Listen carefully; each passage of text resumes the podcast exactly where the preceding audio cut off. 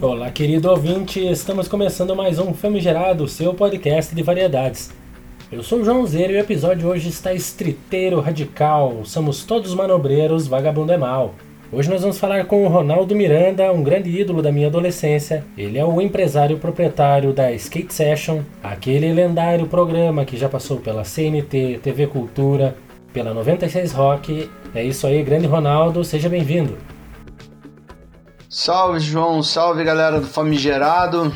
Meu nome é Ronaldo Miranda, sou skatista e antes de qualquer coisa, né, João, agradecer aí o convite para participar desse podcast de variedades aí. E muito bom, né, ter esse espaço também para poder falar do skateboard, falar um pouco da minha trajetória, da minha vida aí, né, e como eu cheguei até, até onde eu cheguei.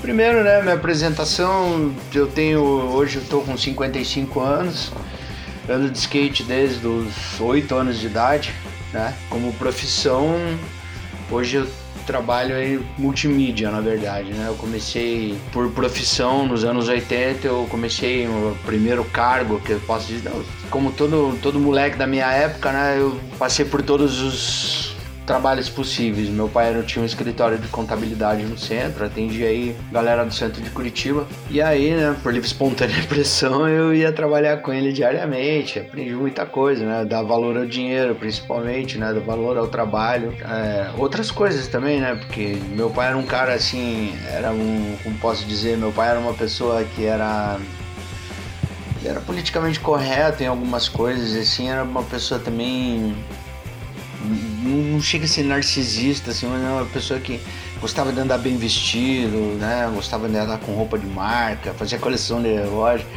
Então, vaidoso, né? Seria a palavra. Então, acho que eu acabei pegando um pouco dessa, dessa vaidade do meu pai, né? Hoje eu sou uma pessoa que, né, que, porra, minha casa tá sempre bem organizada, minhas roupas estão todas, né, tipo, todas dobradinhas, né? Então, eu tenho todos esses cuidados Acho que foi uma das melhores heranças que eu ganhei do meu pai, né? Além de aprender a trabalhar e gostar de trabalhar, né? É, cuidar de si próprio, né? Então acho que isso aí é, eu acho que o mais importante também, né? Ter amor próprio, se cuidar, né? Porque com isso você acaba, né? Tendo um rumo na vida, né? E aí por profissão hoje eu comecei a andar de skate nos anos 80, na verdade, final dos anos 70 quando apareceu, apareceu um primeiro skate aqui em Curitiba, eu morava no Cristo Rei, meu vizinho, é uma história já meio conhecida também. Mas meu vizinho, eu jogava futebol, venho de uma família de jogadores de futebol. Meu avô jogou no. jogava de Morretes, família toda ferroviária, né? Mas meu avô jogou também no, nos times de Morretes, mas chegou a jogar no ferroviário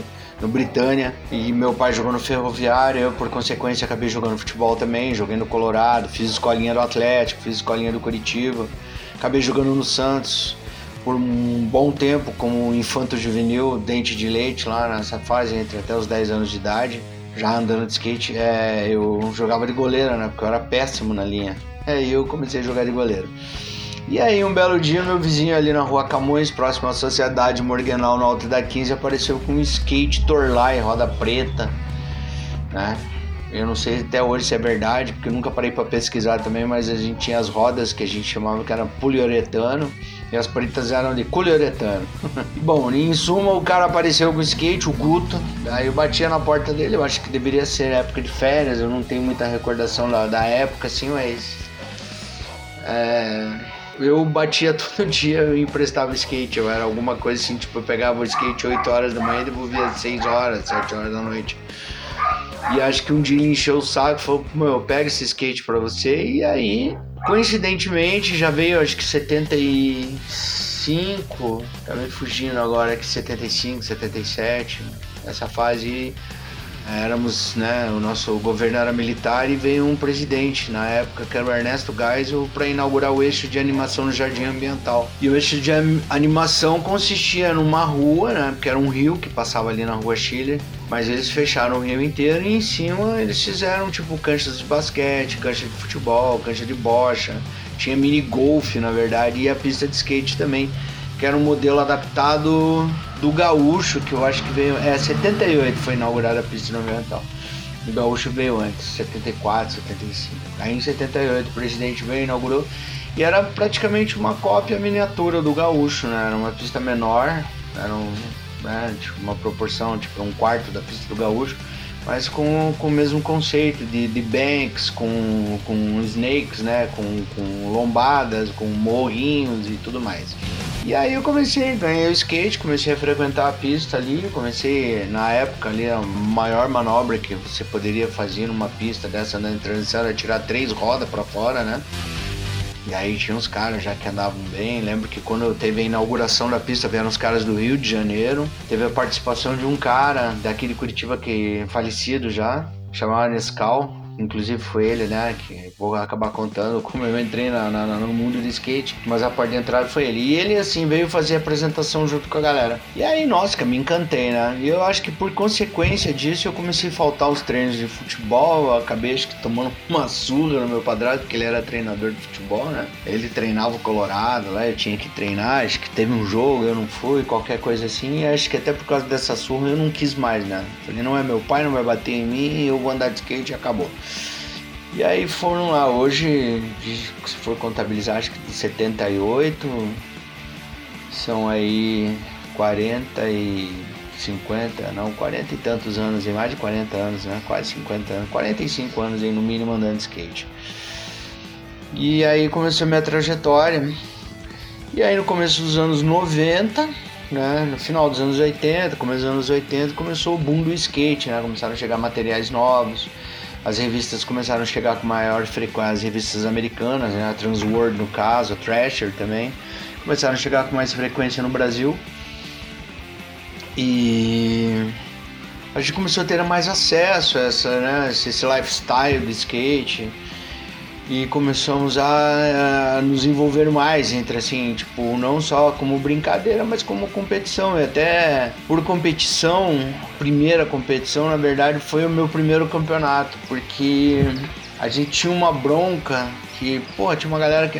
Na verdade, tínhamos duas pistas, né, em Curitiba, era o gaúcho e o ambiental praticamente. Deveriam ter mais algumas coisas, umas rampinhas particulares, alguém sempre tinha aqui onde é o supermercado Condor do Bom Retiro, galera que andava de vertical, construiu ali um, um mini half pipe.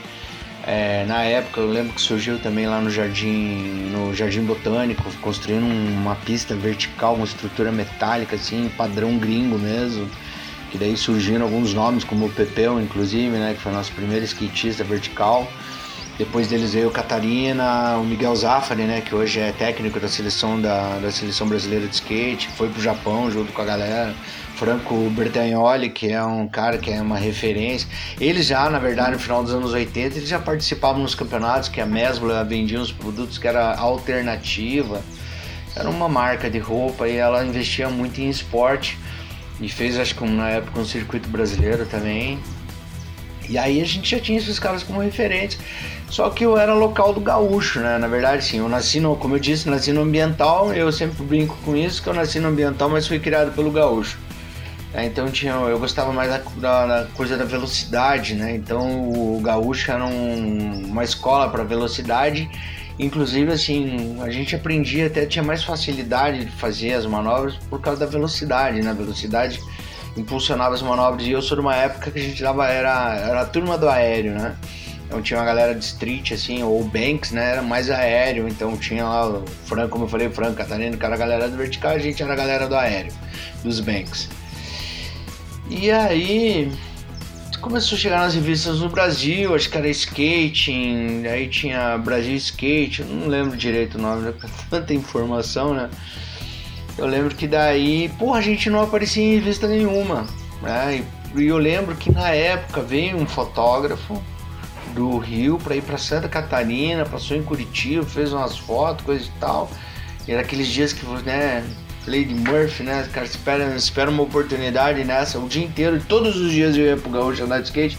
O dia que eu não fui apareceu o fotógrafo. E aí eu fiquei muito bravo, né? Falei, pô, cara, vamos fazer um campeonato nós aqui, né? E vamos fazer foto e coisa e tal. E aí é, coincidiu com o campeonato do Nescau. O Nescau fez um, trouxe uma primeira etapa de street ali entre o círculo militar e a do colégio estadual, que é Agostinho de Leão Júnior, eu acho o nome da rua, que sai lá na igreja do Perpétuo Socorro. E ali, bem entre os dois muros, ele montou a área de street com apoio da prefeitura, trouxe o Xixo de São Paulo, trouxe mais uma galera. Então, antes disso, eu tinha feito campeonatos no Gaúcho. Pra nós no Gaúcho, né? Pra eu, com o Marcelinho, acho que o Eduardo da Drop também. Acho que não, o Eduardo nem ainda não tinha competido. Depois a gente fez um primeiro campeonato junto com a Drop Dead. Na época era o Wayback. Mas lembro que foi, era pra, pra eu, o Nilson, o Jussi, o Rodriguinho, era uma galera que andava no Gaúcho e, tipo, os locais do Gaúcho, eu sei que a gente acabou fazendo um campeonato, o Marcelinho ganhou, né? O Marcelinho tinha uma banquinha de revista no Gaúcho aí. Então era local, andava todo dia, tinha um rock, tinha um cano onde é a transição lateral ali do lado da pista, que ia de ponta a ponta, ele fazia, dava uma manobra de rock slide de ponta a ponta ali. E aí, consequência disso, o Nescau assistiu esse campeonato, viu que eu tava fazendo locução, a gente deu banho de Coca-Cola no campeão e coisa e tal, foi uma brincadeira assim. E aí ele falou, pô, bicho, vou fazer um campeonato, quero que você fique de locutor. Nisso, meu amigo Léo, que era meus amigos de final, um amigo de final de semana, assim, amigo que a gente, né, já batia uns, fazia uns games, assim, uns 486. Eu já tava meio que envolvido com essa história de mexer com o computador ali. Ele tinha uma revistinha, ele lançou uma revistinha, uma edição número zero chamando Local. E aí também uma outra história que eu falo sempre que ele colocou a Local no mundo e eu casei com ela, porque daí na primeira edição da Local, eu fiz antes de sair a primeira edição da Local, eu fiz a cobertura do campeonato do Nescau ali, atrás do estadual. Participei do campeonato, fiz a locução do campeonato. E aí veio a história da minha profissão, porque daí eu lembro que eu, é, é, eu, eu, eu senti que se eu trabalhasse nos eventos, eu podia ficar andando de skate o dia inteiro. Então, como não tinha muitas pistas de skate, de street montadas, assim, e a gente só via depois, lógico, consequentemente começaram a aparecer os campeonatinhos, assim, a gente só podia. A gente andava nessas pistas, né? Tipo, o Nescau, assim, como exemplo, né? O Nescau montou um campeonato, você nunca tinha visto uma pista daquela, então você só andava os 15 minutos de aquecimento na eliminatória e aí você tinha uma volta de um minuto e se passasse para a final, daí você tinha duas voltas de aquecimento e duas voltas na final. Então, tipo, uma hora era o tempo que você conseguia em dois finais, no final de semana era duas horas era o máximo que você conseguiria andar numa pista dessa. Você não tinha como evoluir, né? Pegar a transição, pegar a manha da pista para começar a jogar as manobras que a gente sabia. E aí, como repórter, entre aspas, e locutor do evento, eu podia, né, ficar o dia inteiro andando na pista, então eu já tirava foto, já fazia uma manobra, coisa e tal. E aí comecei a produzir campeonato, na verdade, antes de fazer qualquer coisa, comecei a fazer produzir campeonato. E por consequência aí comecei a fazer uns campeonatos, aí fiz uma campanha para um, para um vereador, ajudamos o vereador a ganhar a campanha, fizemos quatro campeonatos durante a campanha, fizemos, montamos obstáculos do lado dos, dos terminais da cidade, a galera descia do ônibus, já via, botava o logotipo do vereador ali no, nos obstáculos, e na verdade quem ainda quem me indicou para participar nisso aí era o pai do Ferrugem, né? O Ferrugem tava começando, o Ferrugem devia ter uns nove anos, oito anos já estava mandando demais, já era um cara que estava se destacando no street, no vertical, para ele não tinha tempo ruim. E aí comecei a me aproximar dele, o pai dele me indicou esse vereador aí para trabalhar, ajudamos a ganhar a campanha. No fim, o vereador acabou que não pagou lá a conta que ele devia pra gente. Por um período eu acabei ficando trabalhando com o pai do Ferrugem ali, fazendo uns trabalhos e já fazia local. Porque o resultado dessa primeira edição da local foi que, além de cobrir o campeonato e gerar um conteúdo para a revista que era a princípio para ser de rock, eu ganhei um. Eu tinha um uma coluna na revista. Só que eu vendi todos os anúncios para as quatro, cinco lojas que tinha, acho que tinha umas lojinhas, marca, na verdade, tinha uma loja, duas lojas, mas já tinha umas marquinhas assim, eu vendi para todo mundo, Psycho Street, acho que Riddle, Amarra anunciou, Wayback anunciou, e era coisa baratinha, né? Então, como era a primeira revistinha falando de skate, a galera, pô, apoiou, apoiou em peso. E aí o skate acabou sendo passando a ser 70, 80% de conteúdo da revista. E aí desse período aí do de 1990 até 95 a revista ficou aí, né, rodando nas lojinhas. Mas aí nessa primeira edição, dessa primeira edição, eu comecei a produzir esse, produzir esse campeonato, coisa e tal. Acabei trabalhando é, com o pai do Ferrugem durante um tempo, mas o resultado do campeonato que a gente fez pro vereador foi um sucesso, assim, né? Rodou pelos quatro cantos da cidade.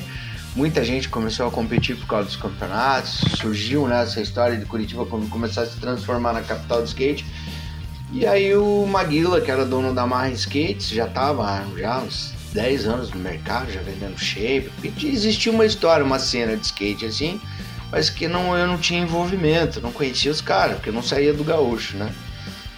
E aí, por consequência, o cara me contratou para trabalhar. E aí, hoje a gente tem um, um cargo dentro do skate que se chama manager, né? que é um gerente de marca, mas que acompanha atletas, que ajuda a produzir campeonato. E aí, como eu já tinha, né, já estava começando a mexer com computador, já estava começando a mexer com, é, mexer com edição e de desenhos e coisa e tal, ele comprou o primeiro, primeiro computador da Marra, praticamente ali para design. Compramos um Corel 2, né, que vinha com um livro que devia ter umas 700 páginas e ali parti, comecei dentro da marra, comecei a fazer criação, comecei a fazer campeonato, né? Comecei a cuidar dos atletas. E aí surgiu na época, em 92, nasceu a primeira rádio rock de Curitiba que se chamava Estação Primeira. Aí os caras me convidaram para convidaram eu e o Maguila para se a gente não tinha interesse em fazer um programa semanal de falando de skate e tocando as músicas que a gente já tocava nos campeonatos, porque nesse período de 92, final de 91, 92, a gente já tinha feito algumas coisas, né? Já, já era uma marca forte, precisava de uma pessoa como eu, eu precisava do emprego, né? Era uma, era uma coisa que, cara, um privilégio poder estar tá fazendo, né? Até antes disso, nos anos 80, quando eu falei que comecei a trabalhar com meu pai, acabei trabalhando com desenho industrial, fiz curso técnico de desenho industrial, acabei trabalhando em fábricas, lojas de cozinha, de cozinhas planejadas. Tava encaminhado na vida já, né? E acabei largando tudo para virar fotógrafo de campeonato. E aí, como eu disse, fui para Anamar. E aí surgiu a oportunidade de a gente lançar o primeiro programa de rádio, não sei se do Brasil, mas talvez um dos primeiros, falando só de skate. Então todo sábado, era acho que é 7, das 7 às 8 da noite, a gente criou o Skate Session. E foi muito engraçado, porque fizemos um brainstorm lá, sentamos. Tinha o Kiko Westphalen, também era um cara, até hoje, é um cara assim, é, criador de design, é um designer, hoje ele faz, faz designer para Hot Rod, inclusive, né, os carros de, dos anos 20, anos 30, desenhos para um cara sensacional assim no que faz. E aí fizemos aquele tal de brainstorm aí, falou, vamos entrar na rádio, vamos, como é que vai ser? Ó, então a gente vai ter três blocos. Num bloco a gente toca guitarras, tipo, né, a gente, eu escutava muito Jenny Dixon na época, escutava Red Hot já, Red Hot Chili Peppers, escutava é, é, Sonic Youth, então era tipo uma baladinha mais leve. Então, gente, primeiro bloco a gente vai fazer isso, segundo bloco a gente vai tocar hip hop, rap, porque é o que a gente tocava muito nos campeonatos já também. A gente já tinha o circuito mar já rodando nessa época, no 80, 92 foi um ano intenso, assim, tipo, em seis meses a gente fez, cara, sei lá, uma vez, todas, todo final de semana a gente tinha uma atividade, né, para ilustrar. E aí no terceiro bloco a gente colocava umas coisas mais pesadas, assim, tipo uns Metallica, uns, né, uns rock and roll mais pesados, mas que assim, era eclético e tinha a ver muito com o nosso público, que não era só hip hop que a galera gostava, então tinha a galera lá que era grunge, tinha a galera que era mano, que era é, rapper, né? E aí tinha a galera que era mais, tipo, sei lá, mais tranquilona, assim. E aí, que nome que a gente vai dar para esse programa? E aí eu falei, ah, a gente vai ver. Eu falei, foi tipo em cinco minutos nasceu o nome do programa. Que eu falei, cara, é uma sessão de skate que a gente vai fazer, né? Tipo, vai ser a sessão da tarde da galera, né? Então, vamos fazer skate session, né? Porque, por que skate session? Porque tudo que vinha do skate para nós, toda informação, todo o conteúdo era tudo em inglês, né? A gente não tinha nobre de manobra em inglês, as marcas, a maioria delas que já vinham de São Paulo, era Sessions, era Mad Rats, era isso, era aquilo, tudo em inglês. Falei, ah, vamos na vibe, né? Então. E aí nasceu o Skate Session em 1992. 93 o Skate Session parte para televisão. E aí a história que a maioria da galera que conhece a marca e conhece o produto conhece. Ficamos aí 30 anos com o programa praticamente rodando no ar, entre passando por todas as rádios possíveis, né? De emissoras de televisão de Curitiba. Hoje eu tô na PAN, como eu faço um boletim, né? Diário, falando sobre skate, principalmente surf. Acabei me envolvendo muito com a galera do surf. Hoje eu tenho mais amigos no litoral, eu sempre brinco com meus amigos ali do litoral, que hoje eu tenho mais amigos no litoral do Paraná do que eu tenho em Curitiba, porque eu fiquei muitos anos agora na, na Rádio Mundo Livre com o Boletim das Ondas, e a Mundo Livre me dava um suporte também, inclusive para com carro, com comunicação visual, né, inflável, tento, essas coisas para dar um suporte também para a galera do litoral. Então, se tivesse campeonato todo final de semana no litoral, todo final de semana eu tava com a estrutura da rádio lá e fazendo boletim, mandando notícias e resultados dos campeonatos. De qualquer forma, aí o Skate Session acabou democratizando muito desde o começo, né? A gente tinha muitos caras que tocavam, né? no começo dos anos 90 era muita banda boa tocando em Curitiba, era muito cara competindo em outros esportes, né? Que esportes radicais, tanto que acabei me tornando uma das profissões que eu tenho hoje é jornalista esportivo, especializado em esportes de ação e esportes radicais. E aí tinha uma galera, né, que praticava muito esporte e acabou virando uma tradição do skate session e abrir porta para essa galera. Então você assistiu o skate session na TV desde a época dos anos 90, que apareceu na CNT, e a gente ficou aí quase 3, 4 anos no ar, depois demos um hiato aí pra, pra competição, comecei de 95 a 90 a 2000 comecei a me envolver com outras marcas acabei trabalhando como distribuidor de marcas no Paraná, da Bad Boy, No Fear, que eram marcas fortíssimas, assim, viajava o Paraná inteiro, então foi um espaço que eu tive.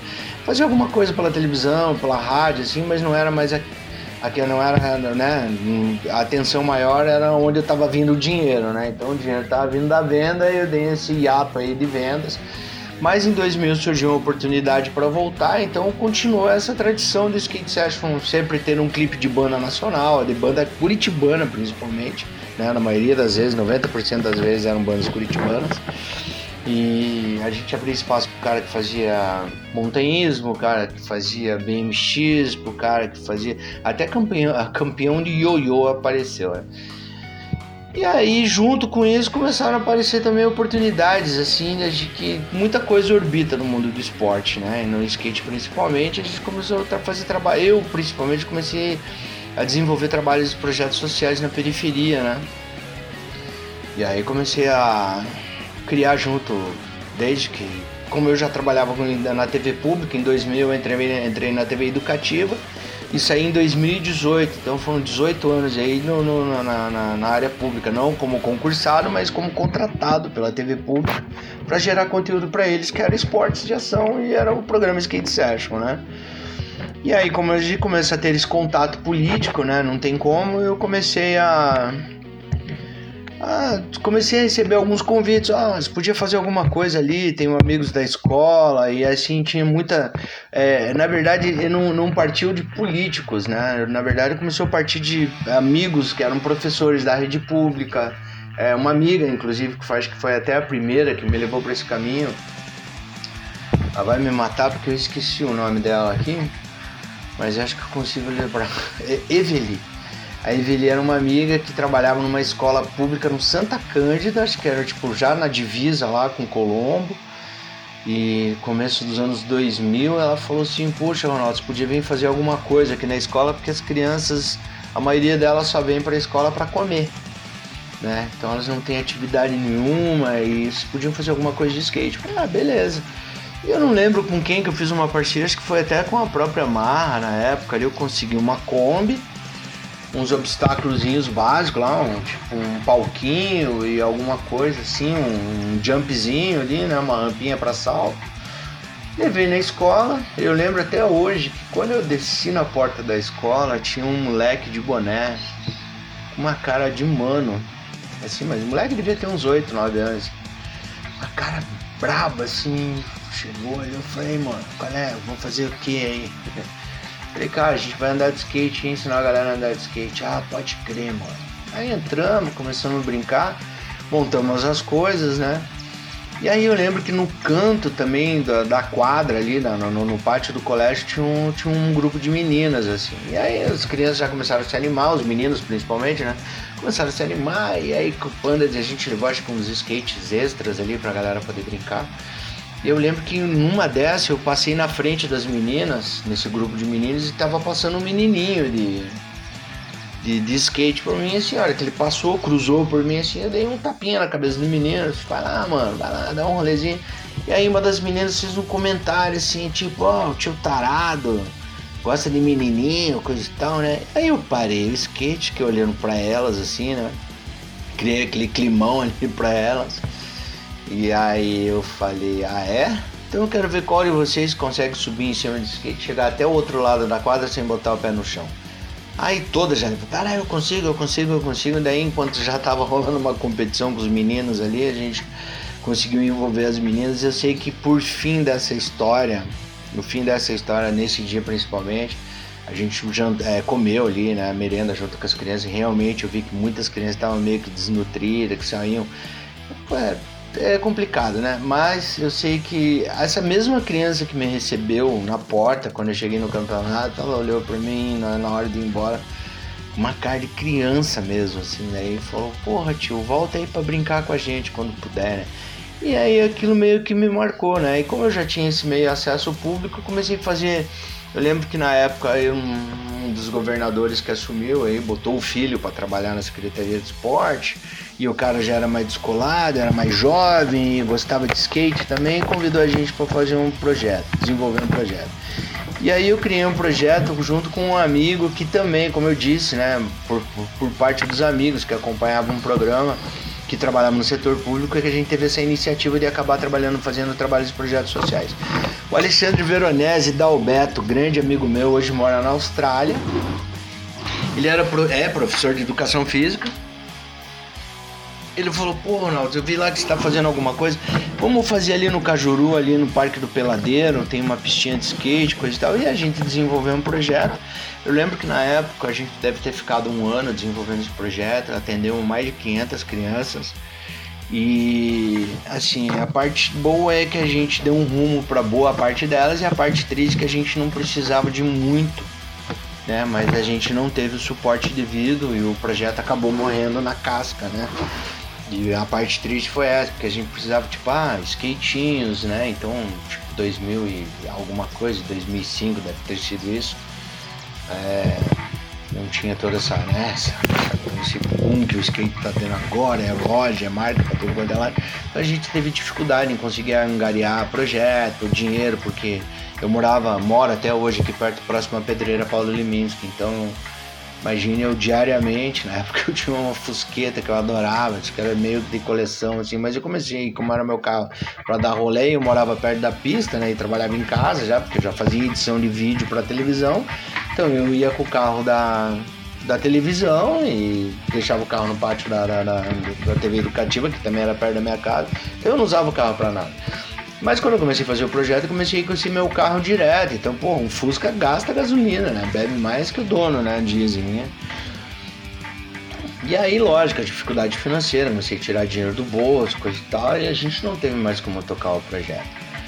Mas a, não, não o, a recompensa é, é o sorriso na cara dessa criançada, né? Então, ainda hoje, né, volte meia a gente tem alguma coisa aí voltada para isso. Hoje eu faço parte de uma associação de skate, que é a Praia Skate, né?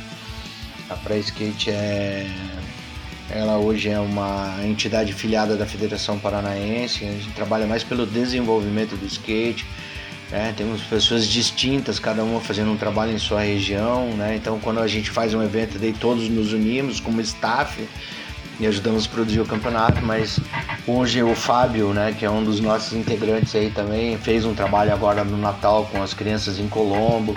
Então, assim, o intuito é sempre, não tem como a gente fugir disso, né, até porque a população cresceu, né, se a gente for contabilizar agora de, dos anos 2000 para cá, 20 anos atrás praticamente aí, a população deve ter, sei lá, multiplicado, duplicado, triplicado até, então com isso vem muita criança, né.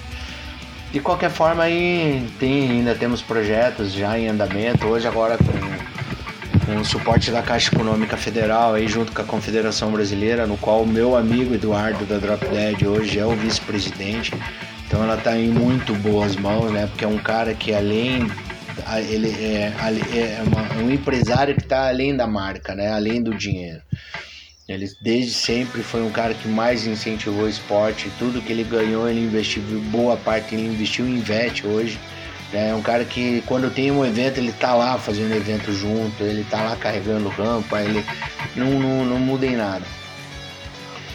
E então existe ainda esse, né, agora junto com a Caixa Econômica, então tem projetos sociais, inclusive a Caixa abriu uma licitação agora para para bancar projetos sociais pelo Brasil inteiro. Então assim, nessa questão assim, os projetos já, já por si só, né, se a gente for contabilizar aí, histórias que já tem em São Paulo, no Rio de Janeiro, no Brasil todo por si, né? São pistas, hoje o skate fica dentro da escola, não fica mais fora da escola.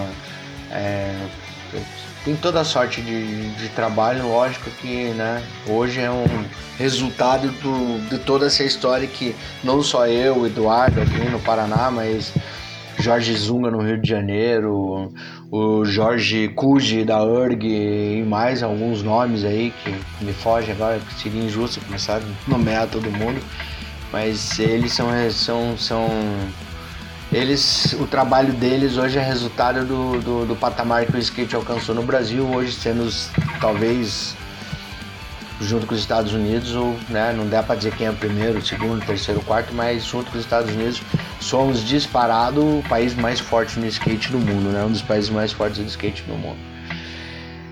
E aí com, com esse crescimento dos esportes, eu já estava na televisão, sempre produzindo, né, nunca nunca larguei mão, porque eu contei a história do skate em Curitiba, no Brasil principalmente, tive a sorte de viajar para muitos eventos o que me deu know-how aí também para produzir eventos, né, maiores, né, e melhores. sou muito perfeccionista, então, tipo, tem, eu gosto, tipo, fazia, tinha que ser um evento assim que marcasse, né? Então, tipo, tinha que ter uma tenda bem bacana, um som bacana, um isolamento bacana, uma faixa bem pintada, né? Porque eu sou do tempo que a gente fazia as faixas na mão, né? Agora se faz aí com máquinas de plotter, com banner, tudo. Mas desde a época, assim, e sempre foram, tipo assim, eram redondinhos, né? Tinha horário para começar, lógico. Às vezes, pô, atrasava e a molecada brigava com a gente que atrasava, mas a culpa era deles, né? Porque, porra, pra conseguir tirar a molecada da pista quando acabava a bateria, tipo, se tinha, dava 10 minutos de aquecimento, e daí dava um minuto pra galera sair da pista pra poder entrar outra bateria, pra manter o cronograma. A gente levava 10 minutos para conseguir tirar a galera da bateria. Né? Trabalhar com criança é isso, né, cara? E que foi inclusive me ajudou muito a desenvolver paciência, né? Assim, de, de bate-pronto, eu acho que todos os eventos que eu fui foram os principais, né, cara? Todos eles envolveram é, profissionais, é, acho que era. Eu lembro que uma das coisas que eu mais agradeço a Deus, né? Eu sou muito, muito religioso, eu acredito muito na força de Deus, acredito muito em Jesus. Acredito que nada acontece sem eles, então eu agradeço até hoje porque teve uma época, principalmente nessa da Mar, a gente fazia muito campeonato para fora de Curitiba, né? Então a gente fazia tipo circuito mar, então a gente rodou Londrina, Maringá, Cascavel, Foz do Iguaçu, quase as principais cidades. Então, além da gente levar o nosso circo, a gente, a gente organizava excursões porque a gente tinha muito atleta em Curitiba, coisa de chegar, lotar dois ônibus, né? Imagine 44, 88 filhos dos outros sob nossa responsabilidade durante uma viagem. Graças a Deus, nesse período todo, foram alguns anos aí, a gente nunca teve um acidente na estrada. A gente nunca teve um acidente, tirando o fato que eu ter quebrado o pé num campeonato, mas ah, a gente lembra que a gente marcava excursão com saída na sexta-feira à noite na frente do Shopping Miller e na segunda-feira de manhã a gente devolvia as crianças na frente do Shopping Miller, 6 horas da manhã.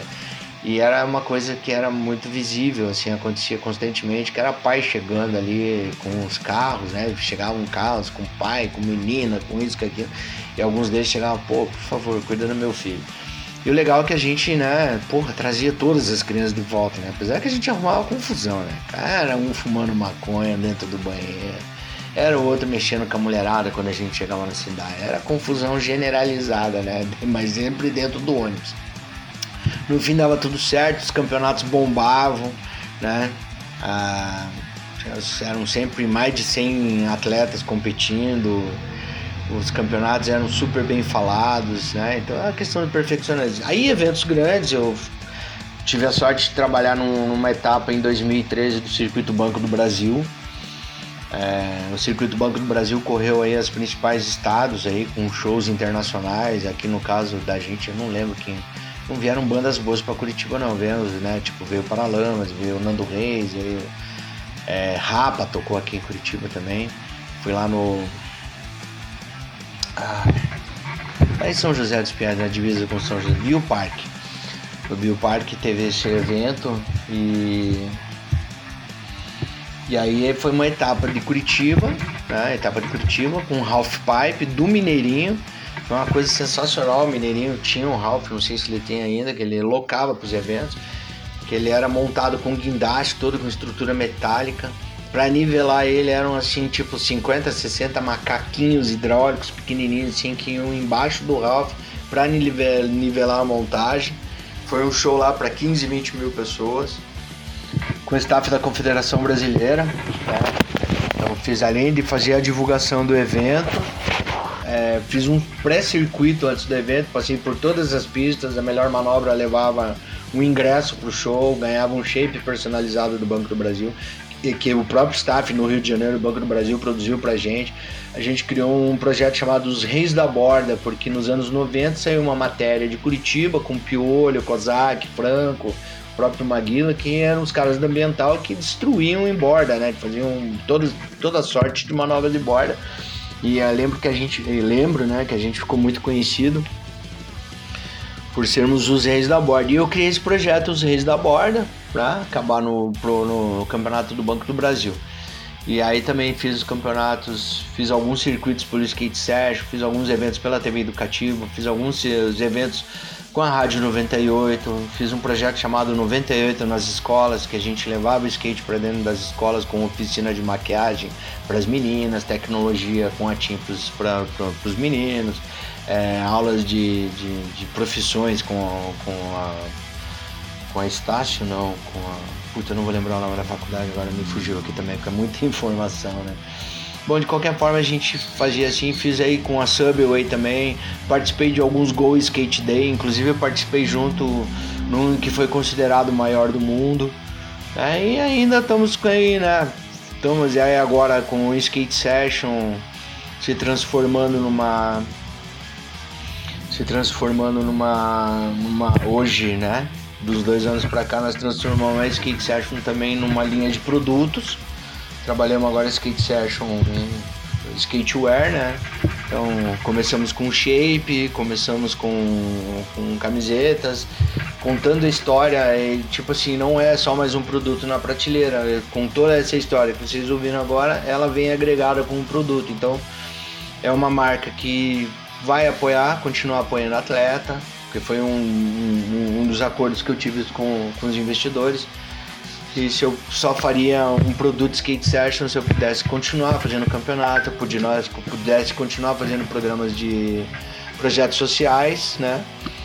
E conforme vão saindo as linhas de produto, a gente vai contando a história, o porquê desse produto, quem desenhou esse produto, o que ele representa no skate. Quando, tanto que a nossa primeira coleção piloto foi desenvolvida agora pelo pelo Marcelo Mortex, né, que a gente chamava de Morto na época, foi o primeiro desenhista da Drop Dead, um cara que tem um talento incrível.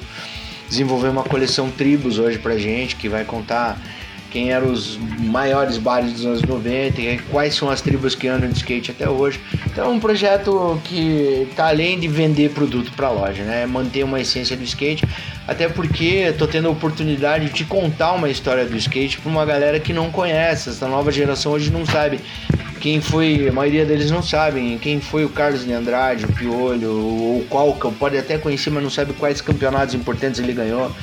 No caso do Piolho, ele foi o primeiro brasileiro a ganhar um campeonato mundial de street no Canadá nos anos 2000. O Ferrugem foi um cara que ganhou de Tony Hawk, né? E aí você me pergunta também que lendas do esporte conheci. Cara, eu conheci todos, né? Conheci Tony Hawk, conheci Cabaleiro, é, Steve Cabaleiro, conheci Lance Mountain, conheci Bob Burnquist, tive, né? Não posso dizer que sou amigo dele, mas o cara toda vez que me vê ele lembra de mim, do meu trabalho, então isso já é um reconhecimento.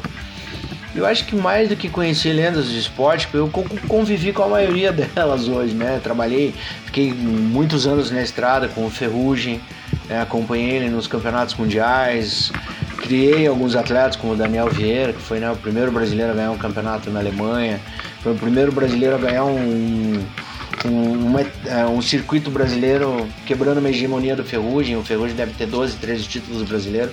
Na época, o Ferrugem tinha 7 anos consecutivos sem perder um título brasileiro. Daí eu criei um moleque, foi lá e o moleque ganhou o campeonato em cima dele. Então, assim, eu acho que o mais importante das lendas que eu conheci do esporte, eu posso dizer. Não, eu conheci também outros caras através do skate, né? Conheci pilotos de Fórmula 1 é, Fórmula 3000, pilotos de corrida, motociclista, motocross, é, de BMX, conheci muitos atletas importantes para a história, principalmente de Curitiba do Paraná. Mas eu acho que o mais importante do que ter conhecido atletas aí de, de lendas do skate é eu diariamente, através do Skate Session, ainda continuar conhecendo novos atletas que, quem sabe, não se tornem as próximas lendas do skate, né? Por fim, o impacto da, da internet e das redes sociais para a tribo do skate como um todo, né? É, eu tô falando isso porque o João escreveu aqui, então eu tô repetindo a pergunta dele. Eu acho que o impacto é esse que vocês estão, todos estão vendo. Até quem não conhece skate sabe que ele existe, né? Não tem como não fugir disso. O mais importante, o impacto é principalmente na questão técnica, né? Porque hoje o moleque tem o ver o ídolo dele andando e tem tutoriais de como andar de skate, né? Tem centenas de canais de skate para o moleque aprender como andar. Tem centenas de canais que te dizem como se comportar, né? Como ser um atleta de ponta. É, mapas de evento, mapas de pistas. Então acho que o impacto maior é a, é a questão da qualidade do que, que, que o skate ganha, né? Que o esporte ganha com a internet, com as redes sociais, né? Vendo o lado positivo das coisas, porque como tudo, tudo tem, tem dois lados, né? E acho que é isso aí. O que eu achei das Olimpíadas também, João, eu acho que para mim em particular é um sonho realizado. Eu fico, eu tenho certeza, né, sem demagogia, que eu tenho uma participação nisso, né? Então eu tenho orgulho em dizer que eu faço parte dessa história. O meu amigo que tive, eu a minha primeira viagem para campeonato de skate foi para Londrina em agosto de 1990. Eu fui com Miguel Zafari, o Catarina e com o Franco Bertagnoli, que são os caras que eu contei no começo. Foram nossos ícones no final dos anos 80, ganhavam campeonatos de vertical, andavam muito, voavam muito alto, né? Que era uma escolinha do Pepeu, na verdade. Mas o Miguel Zafari mais importante nesse momento porque ele foi técnico da seleção brasileira de parque, né? E ele mandou um vídeo para mim da, da área de competição no Japão, que tá, se você entrar lá no, no, no Instagram do Skate Session, você vai ver esse vídeo. Que acho que foi a minha medalha olímpica, né? É, pela questão da pandemia, eu tinha o plano de ir, lógico, eu falei, cara, porra, vai ter a primeira participação do skate nas Olimpíadas, eu quero estar tá lá, né? Então, mas aí pela questão da pandemia acabou que não, né, foi tudo limitado, mas a minha medalha, a minha participação veio através do Catarina, que é um irmão hoje para mim, né? Como todos aí também tive tive dias ruins por causa da pandemia, foram, né, dias difíceis que tive que retomar, é, pensar, repensar projetos que foram cancelados, então, mas eu consegui, tô aí, né? e só agradeço primeiro, primeiro a Deus, né? Agradeço a Deus porque me trouxe até aqui, né? Que eu aprendi uma coisa aí com o Steve Jobs da Apple que a recompensa é a jornada, né? Então assim, não que a minha jornada tenha acabado, mas hoje eu acho que eu já me sinto numa situação confortável de dizer que eu já, já tenho a minha recompensa, né? Eu tenho amigos pelo mundo inteiro, Eu tenho amigos, cara.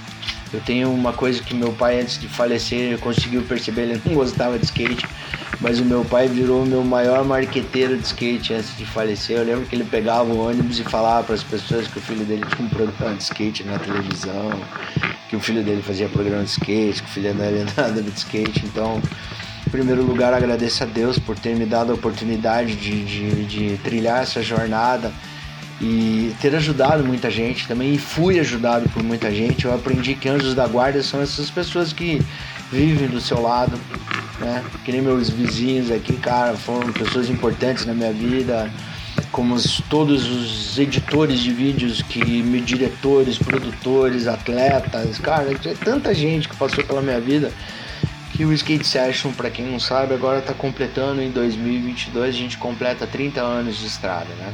Então vai ser um ano que eu vou reproduzir todo esse material que eu tenho acervado, contando de forma cronológica, claro, toda a história do Skate Session nesses últimos 30 anos.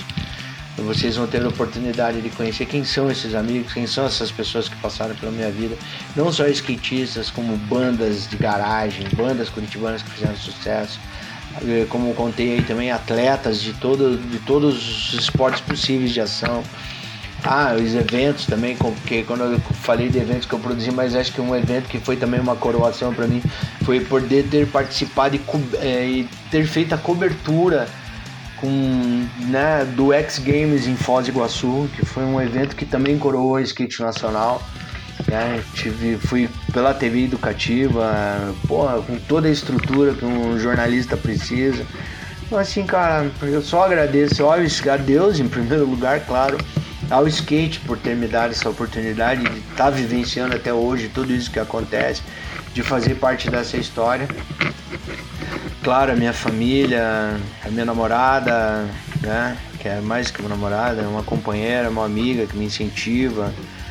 E, e as minhas filhas, né, cara, que elas foram sempre aprendi que motivação é motivo mais ação, né? Então elas foram um motivo para eu poder agir do jeito que eu ajo até hoje eu que agradeço sem palavras aí também, poder estar tá participando aqui do Famigerado, né? E Skate Session, Skate Session sempre.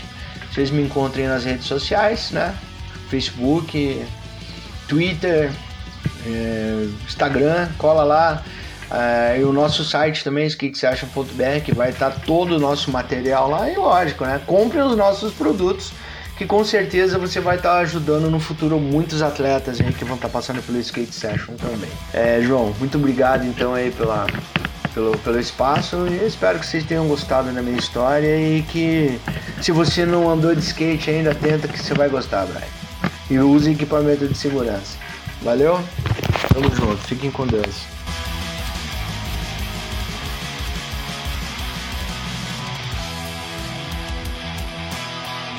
Boa, sem palavras, esse episódio foi uma grande nostalgia, fiquei muito feliz em produzir esse conteúdo, fiquei animadíssimo quando o Ronaldo respondeu a minha mensagem e topou participar aqui do Famigerado. Esse, sem dúvida, para mim é o episódio que pegou mais na memória afetiva, com certeza. É isso aí, querido ouvinte, espero que você tenha gostado. Famigerado Podcast vai ficando por aqui. Um grande abraço e até a próxima!